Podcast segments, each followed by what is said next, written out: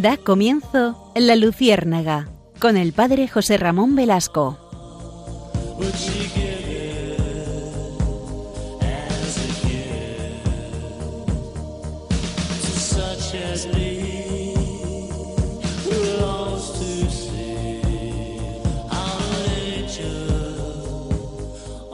Corría el año de 1986. En aquel año el Papa Juan Pablo II convocó a la primera gran Jornada Mundial de la Juventud, que se celebraría justamente el año siguiente en Buenos Aires.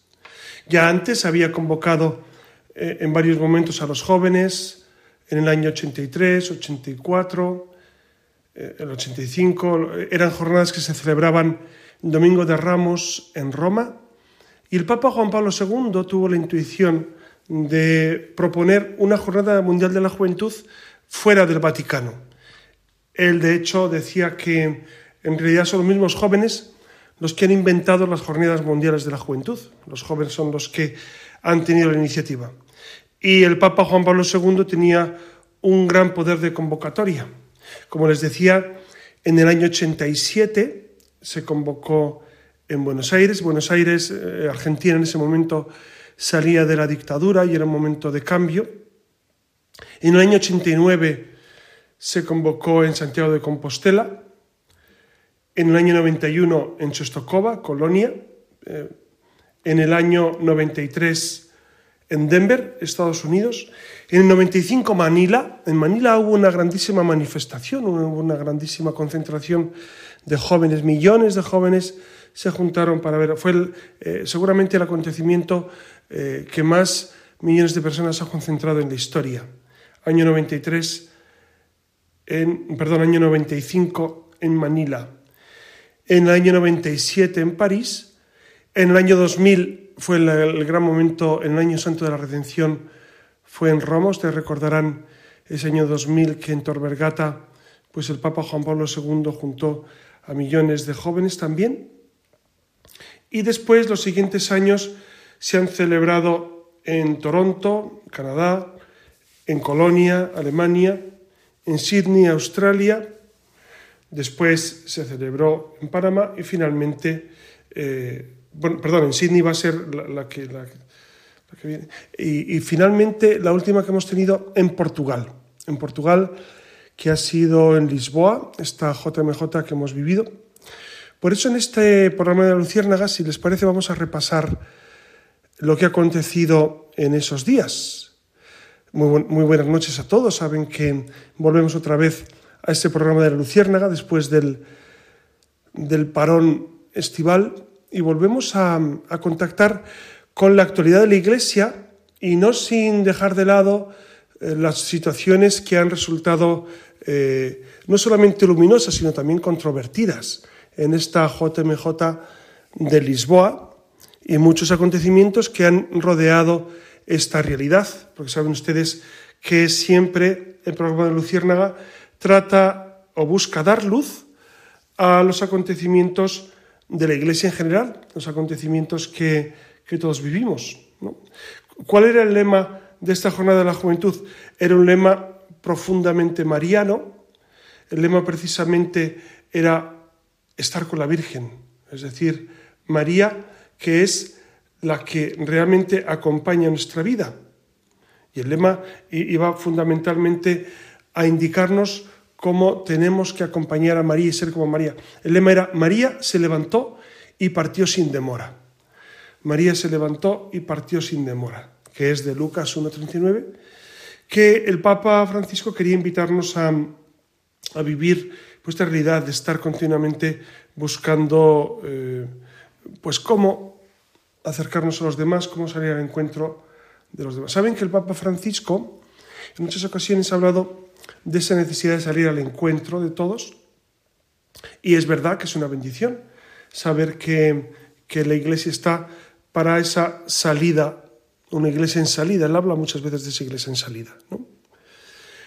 Habría cinco aspectos o cinco conclusiones que deja la Jornada Mundial de la Juventud que nos pueden ayudar a entender lo que ha ocurrido en estos, en estos días. La primera conclusión que podemos extraer es que la iglesia es un lugar para todos. Y esto eh, lo dijo en varias ocasiones, incluso pidió que la gente gritara, que los jóvenes gritaran, eh, todos, todos, todos eh, están invitados a vivir la iglesia. Y esto es una verdad inmensa desde que Cristo funda la iglesia. La iglesia está fundada para todos los que quieren pertenecer a ella. Esto es muy importante porque, por supuesto, que todos están invitados a la conversión, a estar con el Señor, a vivir la iglesia, y que la iglesia tiene que estar abierta a todas las realidades que se nos ofrecen. No olvidemos que la iglesia siempre ha estado presente en las circunstancias más extremas de la vida, siempre la iglesia ha estado presente. No podía ser menos en estas circunstancias.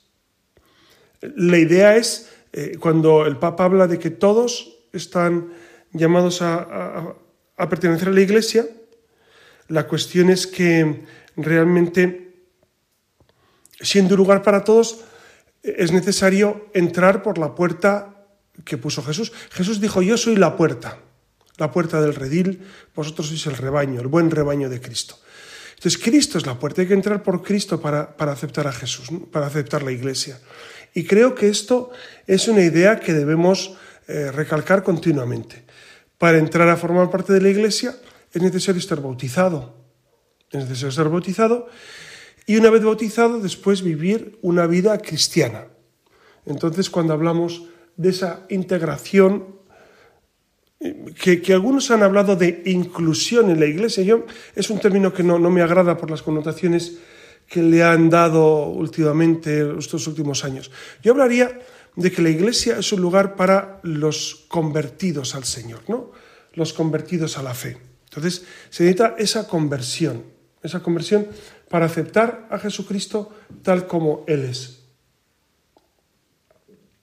Y en ese sentido el Papa, ante ese millón y medio de jóvenes que se juntaron en Lisboa, invitaba a la conversión para entrar en la iglesia de Cristo. Creo que esto e-, es algo que hay que recalcar mucho que estamos llamados a vivir esa realidad, ¿no?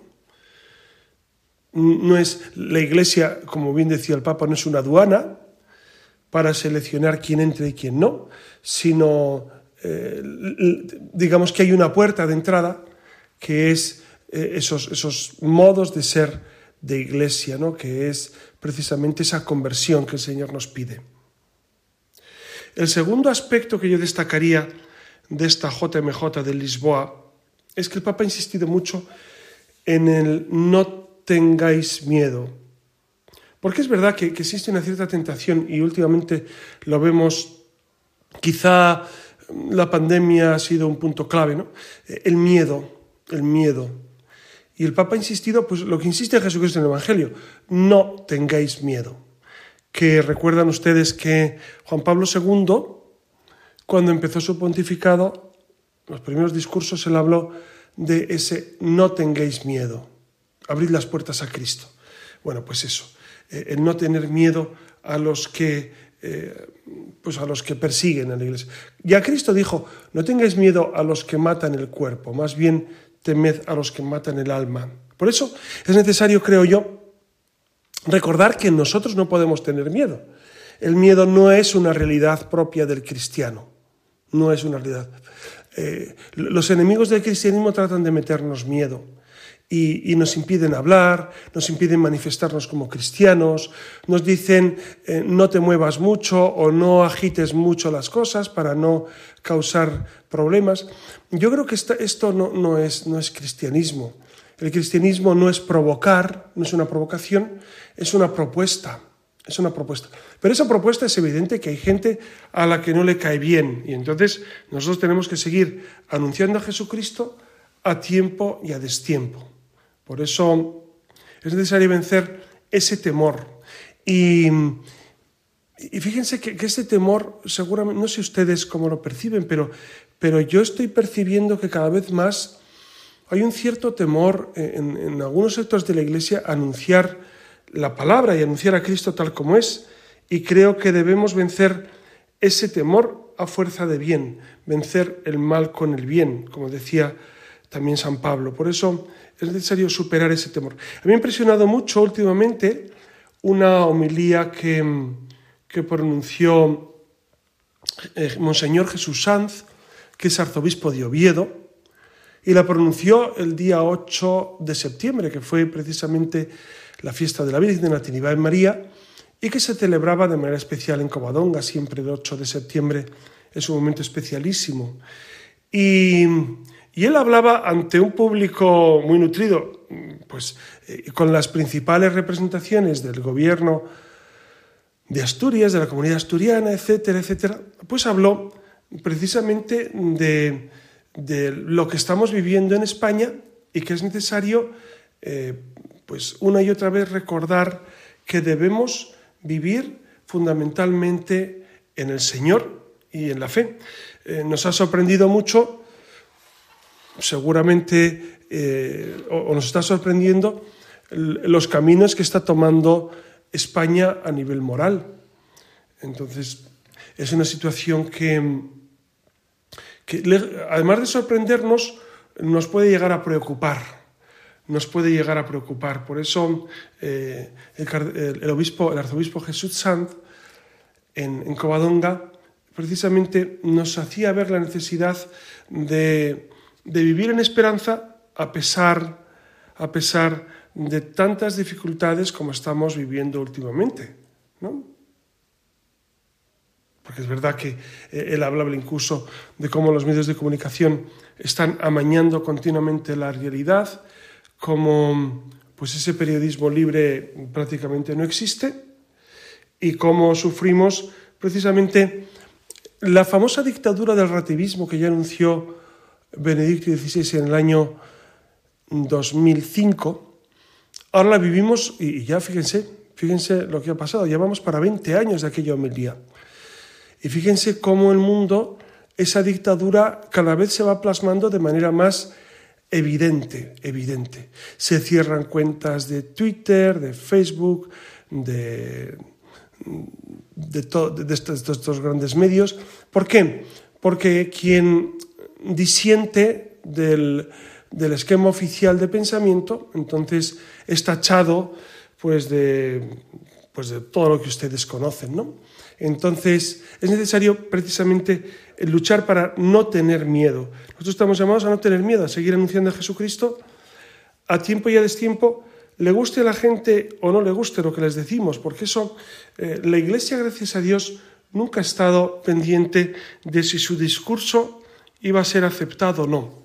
Por eso me entusiasmó Jesús Sanz, porque en general eh, estos discursos de obispos en las fiestas patronales llegan rápido a la gente. No, llegan las, los grandes comunicados como el Dios de la Alianza, que ya lo comentamos, que publicó la conferencia episcopal en enero, pues ese casi nadie lo ha leído. Yo lo he presentado en varios foros y la gente me miraba eh, con ojos de estupor, como diciendo, ¿qué, nos estás contando de ese documento?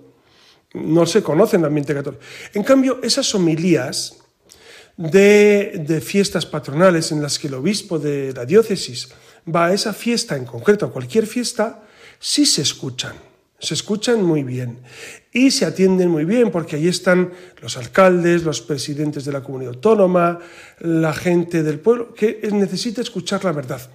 Yo sé que, que algunos pueden decir, bueno, pero ya lo hemos dicho, ya, pero, pero si, si la gente todavía no se ha enterado bien del mensaje, será necesario repetir lo que es obvio lo que es obvio, ¿no? Y el mensaje de Jesucristo, con, toda su maravilla y, también con toda su radicalidad. Por eso, no tengáis miedo, creo que es un mensaje que el Papa Francisco dijo en la JMJ y que es necesario recuperar una y otra vez. Y nosotros no tener miedo a anunciar a Jesucristo. El tercer aspecto que, propone el Papa es eh, fundamentalmente eh, que solo el amor de Jesús es gratuito. Y él hablaba mucho de esa gratuidad del amor de Jesús. Todo lo demás se compra en este mundo tan mercantilista. Eh, el amor de Jesús es absolutamente gratis y esto es fascinante. Esto es fascinante, ¿no? Por eso que nos invitaba a vencer el individualismo, la indiferencia, la indiferencia. Ante, ante un mundo que, que a veces carece de lo esencial, nosotros tenemos que vivir unidos íntimamente a Cristo y, y, dar gratis lo que gratis hemos recibido.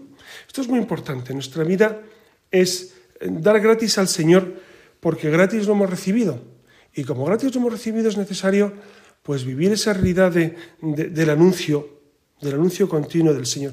Creo que en estos tiempos más que nunca es necesario recuperar esa vitalidad del anuncio a Jesucristo. ¿Y cuántas formas hay ahora y, y cuántos grupos que, pues, que hacen reverdecer la iglesia? La iglesia nunca ha estado marchita porque en 21 siglos siempre Cristo resucitado está presente.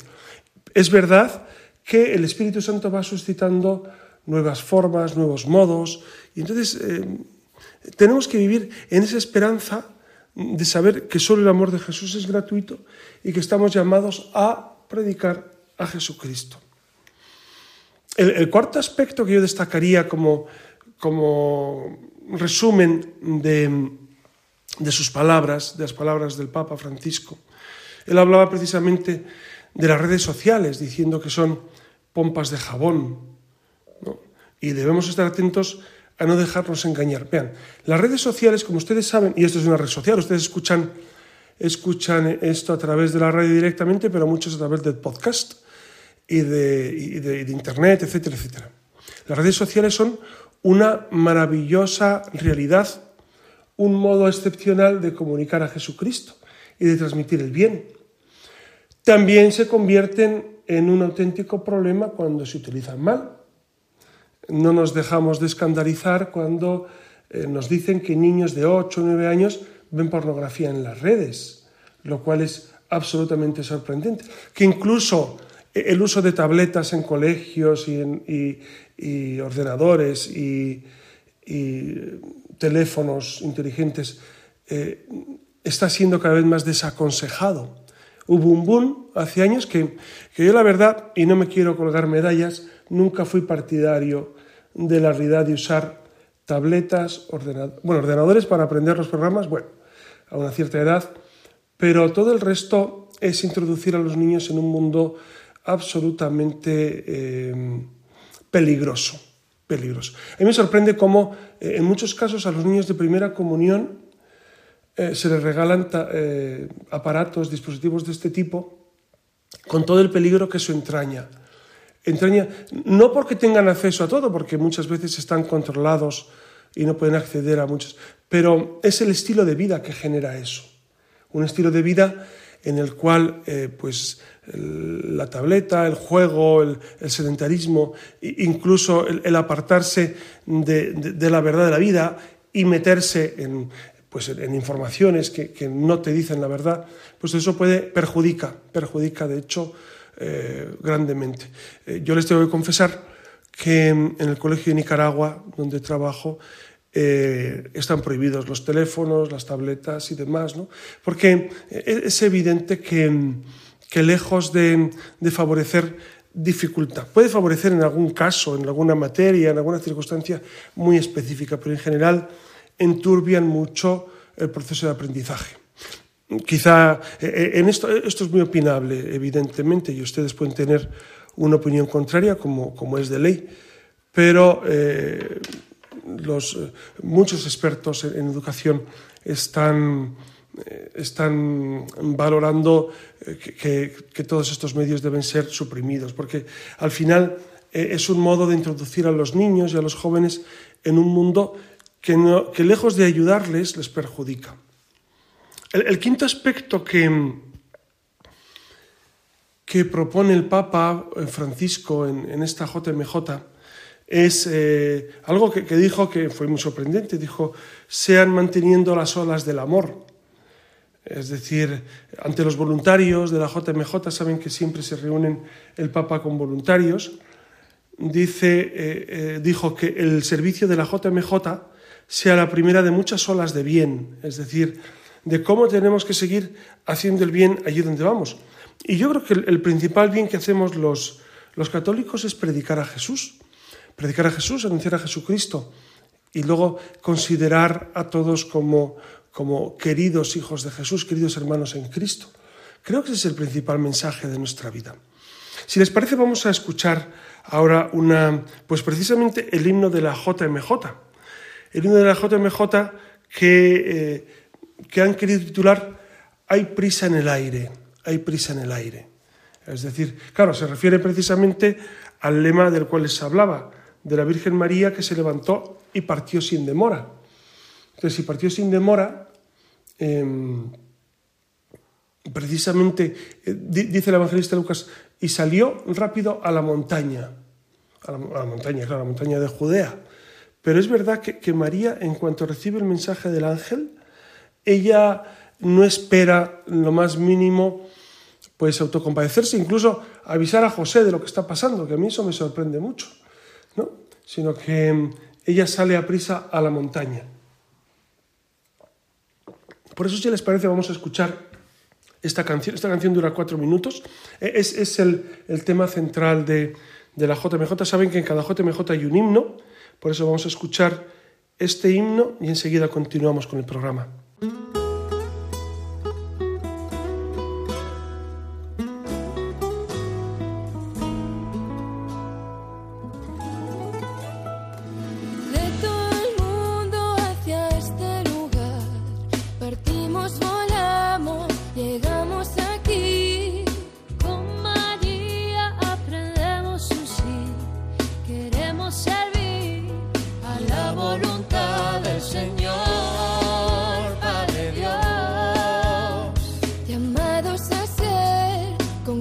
Jesús.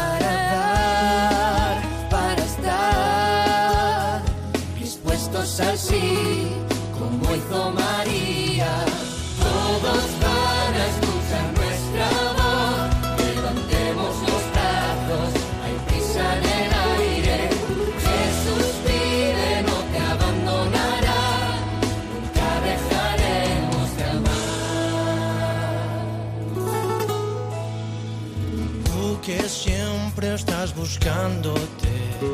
Ven a descubrir, ver lo que yo vi. Con nosotros ven a ver más allá de aquello que haces y no te dejas sonreír y amar. No mires atrás, no digas que no.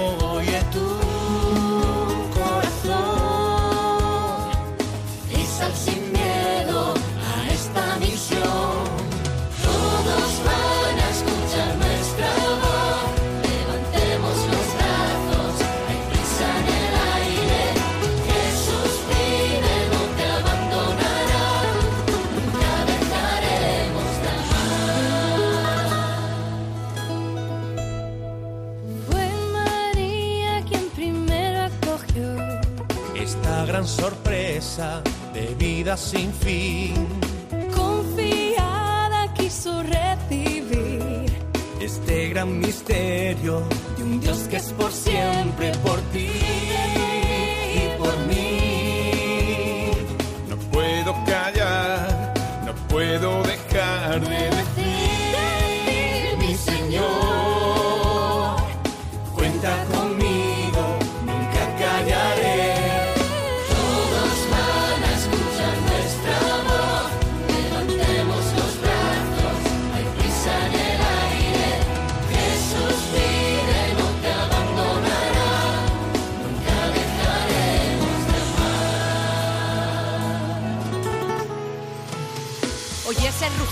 león de la tierra. Es la voz del ungido, cambia el corazón de piedra. Se fortalece el cobarde, siente como arde. Jóvenes, dejarle, pa'l miedo ya es tarde. El mundo nos quiere callados y quietos. Un grito rotundo de hijos y nietos. De los que creyeron, de los que se atrevieron, la fe defendieron, hasta Lisboa vinieron. Señor, nos rocias con agua pura, limpias nuestros corazones para anunciarte sin censura Cristo pronto viene, que suene, que suene, Cristo pronto viene, esperanza que avanza, la muerte no alcanza, saltar es la danza, la fe se abalanza. Jesús vino por ti, pan y vino por ti, su sacrificio por ti, por eso estás hoy aquí. Tornado de su espíritu, efusión de su don, se ha revelado la salvación, compartirla es tu misión. Sin dudar jamás es su misión. María tan joven, deprisa dejó su casa y a la montaña subió a ver a Isabel y en ella encontró alegría. El fruto bendito, Él es mi Señor.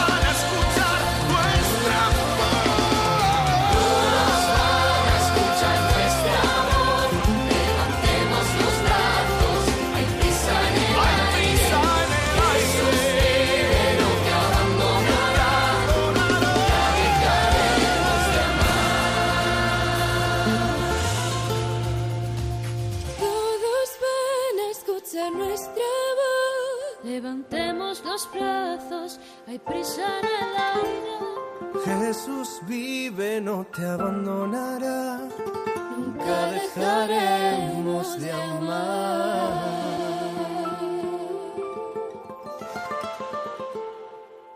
Espero que les haya gustado este himno de la JMJ. Eh, a algunos les habrá traído gratos recuerdos porque han estado allí. Eh, fueron, miles de jóvenes, creo que fueron casi 50.000 españoles a, la JMJ.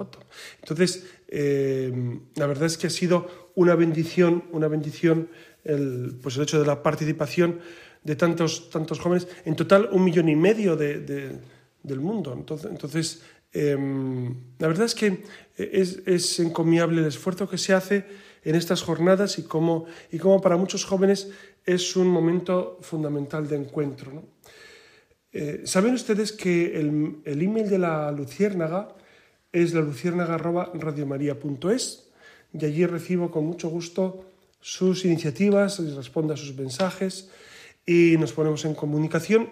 También algunos me proponen programas que efectivamente pues en este tiempo futuro abordaremos. Saben ustedes que la Luciérnaga quiere ser una luz no en la noche de los tiempos, porque no es eh, la lucier- el, título de- del programa eh, lo buscó Iria Fernández, que colaboraba con nosotros y ya eh, pues falleció hace un par de años. Y ella le gustaba la idea de, de Luciérnaga que ilumina la oscuridad. Por eso este programa trata de iluminar algunos aspectos de nuestra vida en general, ¿no? en la vida de la Iglesia. Y como saben, les estaba comentando los cinco aspectos fundamentales de, mm, del Papa en, en la JMJ. Pero también hay cinco claves marianas de la JMJ que, que- podemos comentarlos porque ha sido, ha sido una Jornada Mundial de la Juventud muy envuelta en, en la realidad de la Virgen. Ha sido eh, Fátima, el Rosario, el lema, el milagro de Jimena. El milagro de Jimena, ahora, ahora se, lo, se lo contaré, seguramente ustedes recordarán el milagro de Jimena, que, que era una niña que había pasado casi tres años en ceguera y recuperó la vista. Ahora lo comentamos. Hay cinco claves marianas. La primera sería el lema. María se apresuró. María se levantó y partió sin demora. Eh, es la visitación de María, su prima Isabel. La verdad es que eh, durante este año pasado los jóvenes eh, hemos escuchado las catequesis sobre este lema, levantarse y ponerse en camino con aprisa, aprisa, con prisa. En, en- italiano, en, latín se dice cum festinazione, es decir, con premura, con premura. Y eso que María, como, como saben, era esa mujer joven que acababa de concebir a Jesús. Un viaje eh, con dificultades, con, con problemas, y sin embargo María quiere servir. Y esto es una invitación a todos a servir a la Iglesia incluso cuando hay dificultades o diríamos especialmente cuando hay dificultades. Yo sé que ustedes seguramente eh, pues viven ambientes eh, parroquiales o de grupos o de lo que sea, que les favorecen este encuentro con el Señor y este apostolado, pero quizá en ocasiones encuentren dificultades para transmitir la fe. Por eso creo que el ejemplo de María, que sale a prisa a la montaña, nos puede animar a nosotros a precisamente a vivir esa realidad de, de salir rápido al encuentro del hermano, vivir pendientes de qué puedo hacer por los demás. En vez de pensar qué pueden hacer los demás por mí, sino eh, estar continuamente pensando a quién más puedo ayudar en mi parroquia, en mi barrio, en mi grupo, etcétera, etcétera. El, segundo aspecto mariano de, la JMJ eh, es, es, el icono peregrino de la Virgen, que ha recorrido pues, todo Portugal, buena parte de España y otros lugares del mundo. ¿no? Era un icono, una imagen que expresaba bien lo que, eh, lo que el Papa pretendía de esta Jornada Mundial de la Juventud. Eh, el icono religioso que viaja es una copia de la Virgen Salus Populi Romani, que es la famosa imagen que el Papa Francisco visita siempre antes de los viajes apostólicos y al regresar para dar gracias. Por eso es, un icono bizantino, posiblemente del siglo VI, fíjense, que es antiquísimo, al cual se le tiene grandísima devoción en Roma. Está ahí en Santa María la Mayor, eh, a la izquierda de la nave central. Ahí tiene su, lugar destacado. Es verdad que, esta Virgen con el niño en Roma se sacaba en procesión cuando había pestes. Por eso eh, el Papa ha querido que esta imagen recorra los lugares que luego iban a vivir la JMJ para ir preparando el ambiente, ¿no? para que la Virgen, esa salus populi romano, salud del pueblo romano, pues fuera también salud para todos los, cristianos. ¿no? Entonces era, ha sido una peregrinación preciosa de esa imagen de la Virgen. El tercer aspecto mariano de la JMJ ha sido precisamente Fátima, porque desde 1917, que la Virgen se apareció a los tres pastorcillos, María ha sido foco de irradiación de fe y amor en Portugal. Y Fátima, por supuesto, es en, este, en este último siglo ha sido el gran santuario, el gran santuario de todo Portugal.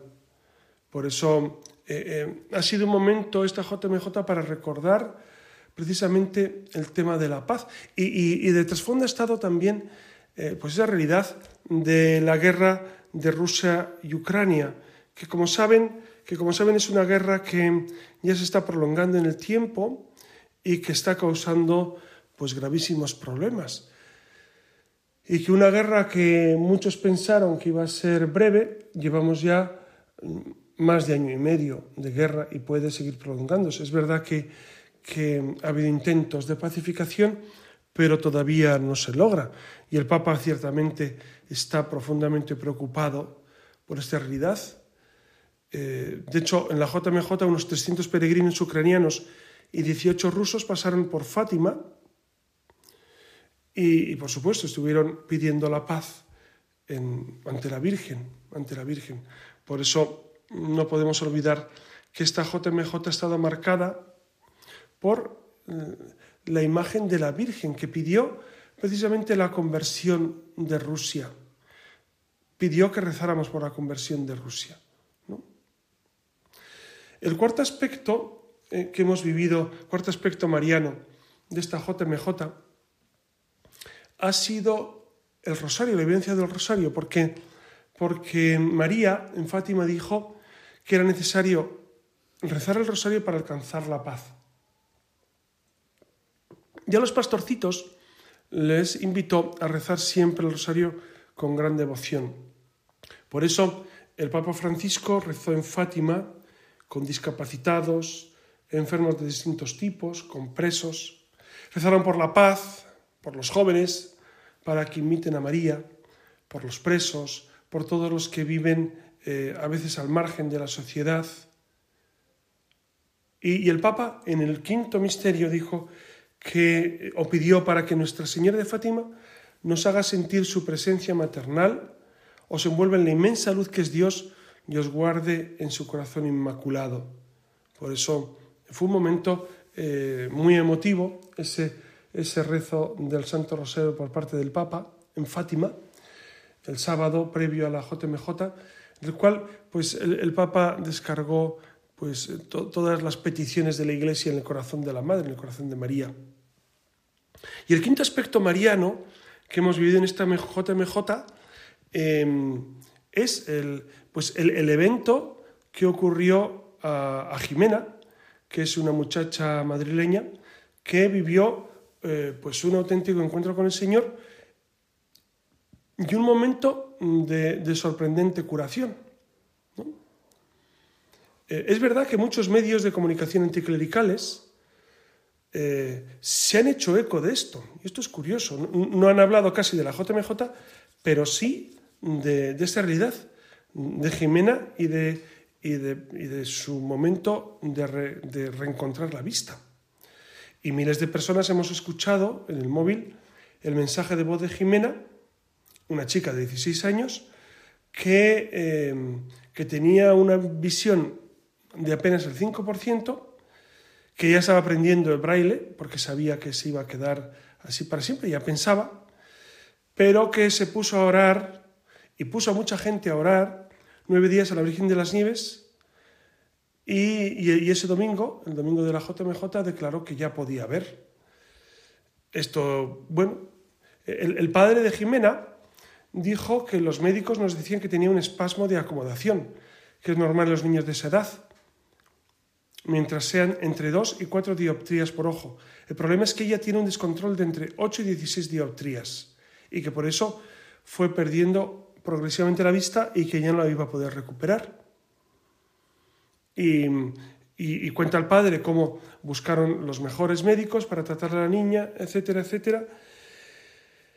Y dice, empezaron empezamos a probar con otros médicos que conseguimos por internet y que nos recomendó algún amigo, pero el denominador común era esto es algo que no hemos visto antes, es decir, la recuperación de la vista. Por eso, eh, todo este proceso de, de Jimena ha sido un acontecimiento que a muchos les ha impresionado de manera especial, ¿de verdad? Dice, dice el padre, en julio estábamos en, julio, o sea, unos días antes de, de la JMJ, en un paseo para visitar a la Virgen del Carmen en un pueblo cerca de Málaga. Y ella me dijo, la niña, que había tenido una inspiración rezando el rosario, que sentía que la Virgen le pedía que hiciéramos una novena entre el 28 de julio y el 5 de agosto. Luego Jimena dudó porque no conocía ninguna fiesta mariana para el 5 de agosto. Su padre buscó en internet y era la Virgen de las Nieves. Ella, sus padres y amigos se lanzaron a rezar con la convicción de que ese es el día y se va a curar.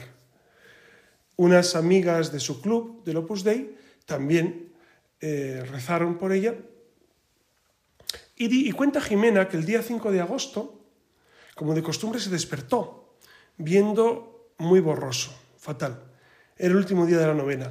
Fue a confesarse y nos dijo que la mejor confesión y más profunda de su vida hizo Jimena ese día. Fue a misa con sus amigas en plena JMJ y cuenta la niña, en misa yo estaba súper nerviosa. Después de comulgar me he puesto en el banco, me he puesto a llorar un montón porque era el último día de la novena y yo me quería curar. Y se lo he pedido por favor a Dios muchísimo. Cuando he abierto los ojos veía perfectamente. He visto el altar, el sagrario, estaban ahí mis amigas y las veía perfectamente que estaban dos años y medio más mayores que como yo la recordaba. Y luego yo me mirado en el espejo después. También estoy un poco cambiada. Y, las amigas pensaban que se estaba riendo, pero, pero era que estaba llorando porque les estaba viendo la cara después de dos años y medio. Pero, y dice la niña, pero las veía tan cambiadas que le causaba mucha impresión mirarlas. El cardenal Omeya habló de esta, de esta circunstancia. El cardenal Omeya es el presidente de la Conferencia Episcopal y arzobispo, cardenal arzobispo de Barcelona. dice que conversó con Jimena y su familia para escuchar su testimonio sobre el supuesto milagro. Y dijo el cardenal Omellán, démosle gracias a Dios, luego tendrán que valorar los médicos y decir si se podía curar o no. Dijo, aunque no está claro que la Iglesia vaya a hacer una investigación oficial del caso, a no ser implicada la intercesión de candidato a santo o a beato. Bueno, este es el, este es el testimonio eh, que, que ha causado muchísima, muchísimo eh, interés, no solamente en el mundo católico, sino también en el mundo ajeno a la fe católica. Porque es verdad que la Virgen quiso regalar eh, como esta señal, aparte de la gran señal que es que el Papa vaya a, la JMJ, que se junten un millón y medio de jóvenes, que muchos de esos jóvenes hayan tenido un encuentro profundísimo con el Señor y con la, a través de María también no solamente ese ha sido un gran evento, sino que ha habido otro, otro evento importante que es esta curación de Jimena. Claro, y aquí algunos me han preguntado, ¿pero esto es milagro o no es milagro? Miren, la iglesia en eso es muy cauta. Yo, podría, eh, si, estuviera en, eh, al lado de Jimena, eh, le podría escuchar aquello que dijo el ciego de nacimiento, cuando le preguntaron los fariseos, pero tú, ¿por qué ves? ¿O qué te ha hecho? ¿Qué ha pasado? Y aquel ciego de nacimiento dijo, mire, yo solo sé que antes no veía y ahora veo. Y ya está. Y, no me preguntéis cómo ha sido o cómo lo ha hecho, pero solo sé que antes no veía y ahora veo. Pues algo así. Algo así es, es, eh, es la realidad. ¿no? Eh, es una niña que, que pasó más de dos años, casi tres, sin ver, por un problema de vista que se iba agudizando y que parecía que no iba a tener solución, y que a través de María y de esa petición, pues precisamente la Virgen ha querido mostrarnos su mano prudente. Y fíjense que es un milagro que va más allá simplemente de la, de la visión física, porque yo creo que ahí la Virgen nos quiere hablar de esa visión del alma, de la fe, que, muchas veces es más importante que la pura visión física. Es decir, la visión de la fe es eh, ver más allá de lo que, de lo que nuestros hijos de la carne pueden ver. Nosotros podemos contemplar la JMJ como un evento, bueno, pues de multitudes, el Papa Francisco que se junta con ese millón y medio de personas, la inmensa mayoría jóvenes, por supuesto, y ya está. Y fueron allí. No, no, no. Pero, pero hay un mensaje de fe muy profundo, y es cuántas personas viven el amor a Jesucristo y cuánta gente ha sido capaz de, pues de vencer muchas dificultades para ir al encuentro con el Papa. Algunos piensan que, que para los jóvenes es hacer turismo. Por supuesto que para algunos puede ser simplemente un, un, pasear por el mundo, viajar por el mundo. Pero eh, yo he estado en varias JMJ de este tipo y sé del fervor de tantísimos jóvenes. Por eso, seguramente este milagro de Jimena del cual les hablaba nos quiere hablar de esa visión que supera toda visión. La visión de la fe por encima de todo. Y tenemos que acostumbrarnos a ver así. Incluso antes cuando les hablaba precisamente de la realidad que vivimos ahora, de este momento, de este momento de, de este momento de, de, turbación en algún caso, de oscuridad incluso, tanto a nivel social como a nivel político, como a nivel eclesial. Ciertamente hay dificultades, como, bueno, pues como seguramente siempre las ha habido. Es necesario mantener los ojos de la fe abiertos, no solamente los ojos de la carne como Jimena. La Virgen hizo un milagro a Jimena, seguramente no solamente para, para ayudar a esta niña, sino para ayudarnos a todos a entender que la fe es la gran visión y que con fe nosotros podemos trascender incluso las dificultades. La fe nos hace vivir en esperanza. Ya saben que ese término de, de, ese positivismo social o antropológico, bueno, pues está bien, pero nosotros yo creo que el término no es tanto eh, vivir en positivo, sino vivir en esperanza, en esperanza.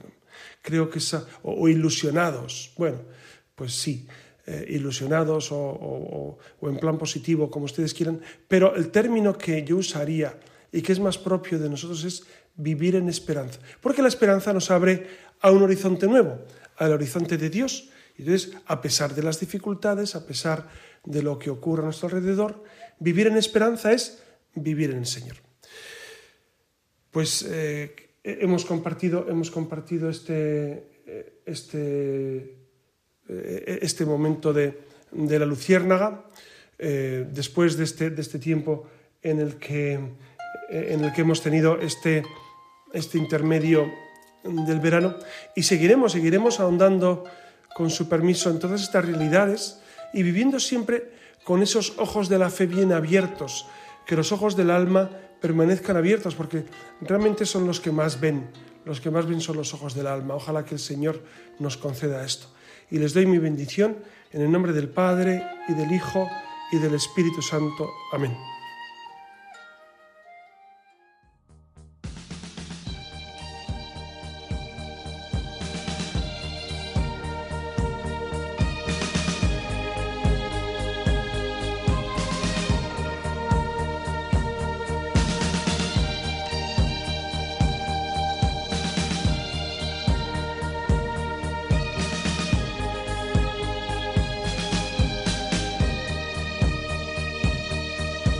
Han escuchado en Radio María La Luciérnaga con el padre José Ramón Velasco.